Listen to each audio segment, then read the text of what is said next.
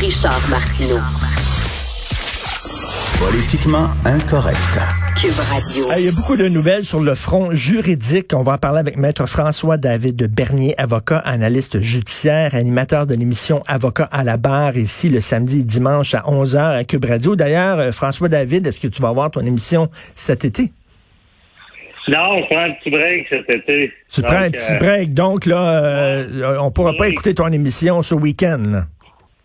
Ah oui, une dernière. Oui, oui, désolé. C'est la dernière ce week-end. Dernière ce week-end. OK. Écoute, Ouais. euh, on va parler du procès de Nathalie Normando. Est-ce qu'on s'en va là, vers euh, un arrêt Jordan, puis on va tirer à plug sur ce procès-là? Là? C'est, l'impression qu'on a tout le monde. Ah, c'est le procès Normando, c'est- du jamais vu. C'est le bordel. On peut pas dire d'autres mots.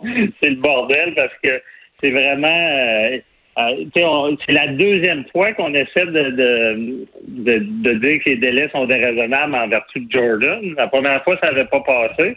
Mais là, depuis, là, les, les délais s'allongent. Puis en plus, euh, Nathalie Normando, depuis le début, dit qu'elle veut, qu'elle veut un procès Ben oui. rapide. Elle veut être jugée parce qu'elle, évidemment, a subi tout un préjudice. Le bûcher, le bûcher de, l'opinion publique le, le- la démolie. Elle veut, euh, elle veut être blanchie euh, dans tout ça. Mais euh, c'est pas fini là, quand on dit que on, on- on essaie de, de voir la, défense prétend qu'il y aurait eu des fuites médiatiques euh, orchestrées dans le fond. Tu sais, on le sait au, au Canada, le pouvoir judiciaire, exécutif, puis législatif, euh, légis- législatif, exécutif. Euh, et là, quand un se mélange avec l'autre, ça veut dire que si le politique fait une exécution, dans le fond, se sert du juridique pour euh, arriver à des fins, ben là, c'est très grave dans notre système. C'est digne des républiques de bananes, c'est digne oui. des dictatures. Mais, mais là, ça fait combien de temps que ça On traîne? voir, est-ce que ça vient de la haute direction de, du, euh, de l'UPAC? Ouais. Ça fait combien de temps que ça traîne, cette affaire-là? Là? Hey, ça fait, euh, j'ai pas les dates exactes, mais je pense que ça dure depuis, euh, mi- tu sais, le Jordan euh, s'est rendu qu'il faut que ça soit euh, à peu près 30 mois, là, puis là, on est dans 5 ans, 4-5 ans, je pense. Hey, mais non, mais ça, elle, je sais pas si, est-ce que tu peux travailler quand tu as des accusations comme ça qui, qui pèsent sur toi? Euh, c'est extrêmement difficile pour elle de se trouver un autre travail tant que c'est pas réglé, cette histoire-là. Et là, elle a l'épée de Damoclès au-dessus d'elle. Euh, pendant ce temps-là, euh, vraiment, puis elle, elle veut collaborer, elle le dit, puis elle veut un procès, puis elle veut pas s'en sortir, puis tout ça, mais à un moment donné, là, arrêter le tatouinage, là, ça peut pas durer longtemps comme ça. Je peux tout à fait la comprendre, Madame Normando. Ben oui, hey, honnêtement, c'est- la souffrance, ça. C'est carrément de la torture. Là. Hey, imaginez, là, puis ça, c'est l'exemple parfait que dans notre système, quand tu es accusé, c'est co- c'est c'est comme si tu étais condamné. C'est Ben oui. c'est l'exemple parce que tu as été jugé déjà à ta place publique. Et euh, c'est c'est tout le problème de, de- de la, du, du dossier qui, qui euh, on se rappelle, on veut euh, savoir les sources de Marie-Maud Denis, là, à savoir pourquoi il y a eu des fuites dans les médias. Mais c'est sûr qu'elle, euh, c'est à la magane. là. On ne dira pas l'inverse. En, en même temps, en même Euh, temps, là. Vous imaginez que ça vous tombe dessus? Là? Moi, je l'avais eu en entrevue. Elle m'avait expliqué la journée que les policiers étaient débarqués chez elle, puis que sa vie euh, basculée. Et euh, là, elle doit subir ça, puis ça finit plus de finir. là. Mais si en même temps, si en même temps le procès est avorté parce qu'à cause de l'arrêt Jordan, euh, t'imagines ce que certaines personnes vont dire? On sait bien, ils s'en sortent toujours, les politiciens, la corruption, puis tout ça, puis il va toujours rester autour de Madame Normando comme euh, des, des tu sais, un, un nuage de suspicion, mettons. En plein ça, tu as totalement raison. Mais moi, je, je l'ai souvent dit, c'est triste parce que Mm. s'il y a un arrêt de procédure, c'est sûr qu'il y a des- y en a qui vont dire qu'elle elle s'est servie de, de, de, de, de l'arrêt Jordan pour s'en tirer. Mais c'est c'est ça qui est, qui est- Sauf que comment on peut dire à quelqu'un, euh, elle a un droit, il y a des droits qui, qui, qui sont euh, dans l'arrêt Jordan qui fait qu'on a le droit d'être jugé dans un délai raisonnable.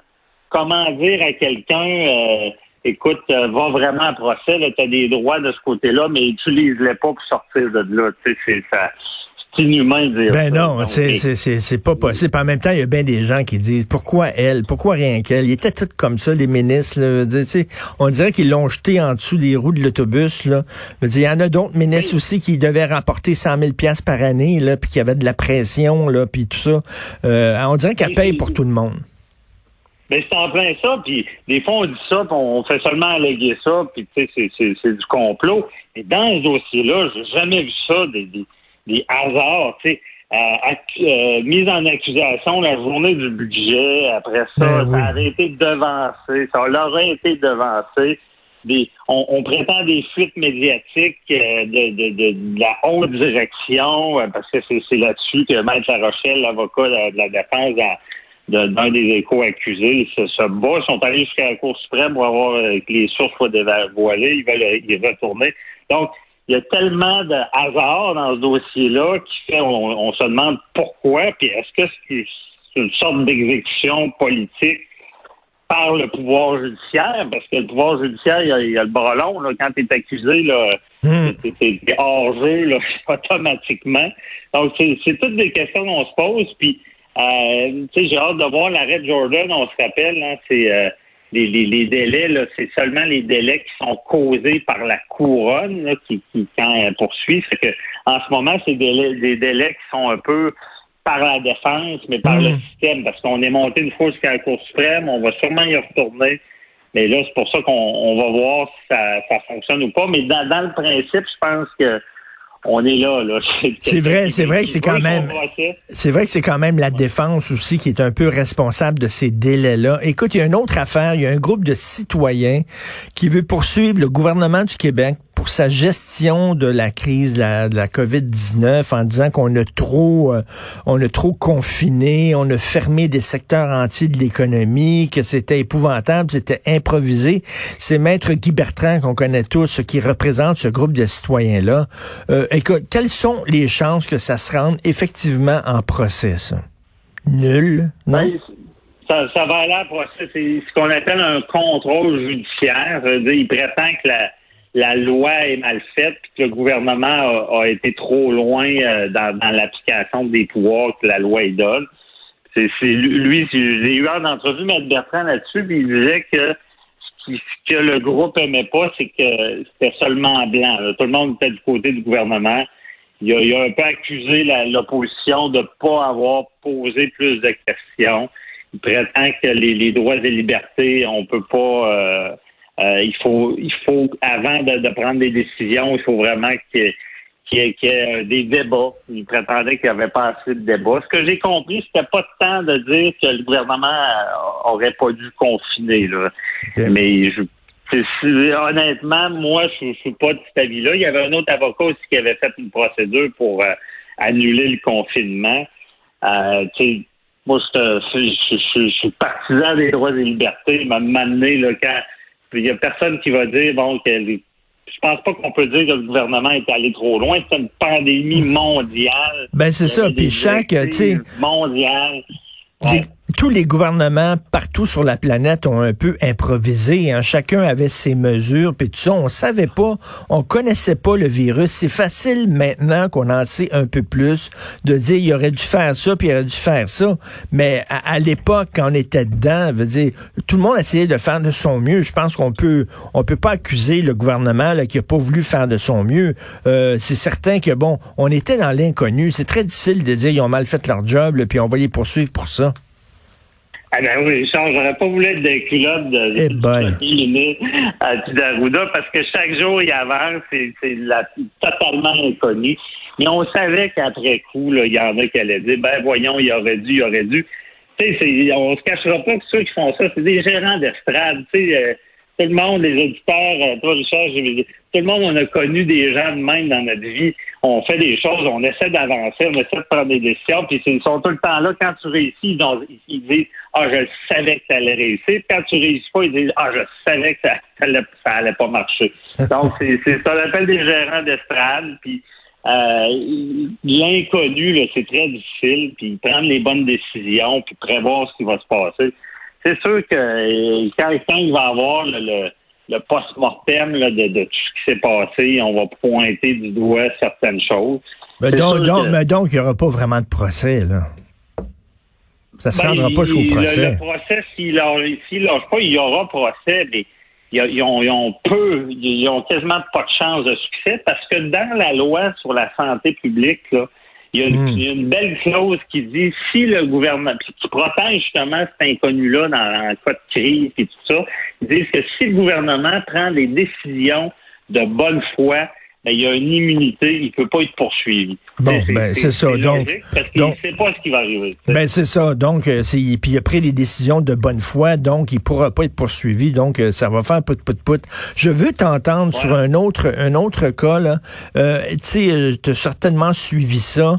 Euh, Il y a un gars qui est à la tête d'un groupe qui s'appelle Atalante, qui est un groupe euh, nationaliste d'extrême droite, et ils étaient beaucoup critiqués par les journalistes de Vice, euh, Vice qui est un média qui fais- faisait beaucoup de reportages critiques sur Atalante. Et à un moment donné, ce gars-là, il est rentré dans les bureaux d'Atalante, accompagné de de- de- d'amis masqués, euh, pour euh, remettre un prix, le prix poubelle aux journalistes qui le critiquaient tout le temps. Il est rentré là, dans la salle de rédaction.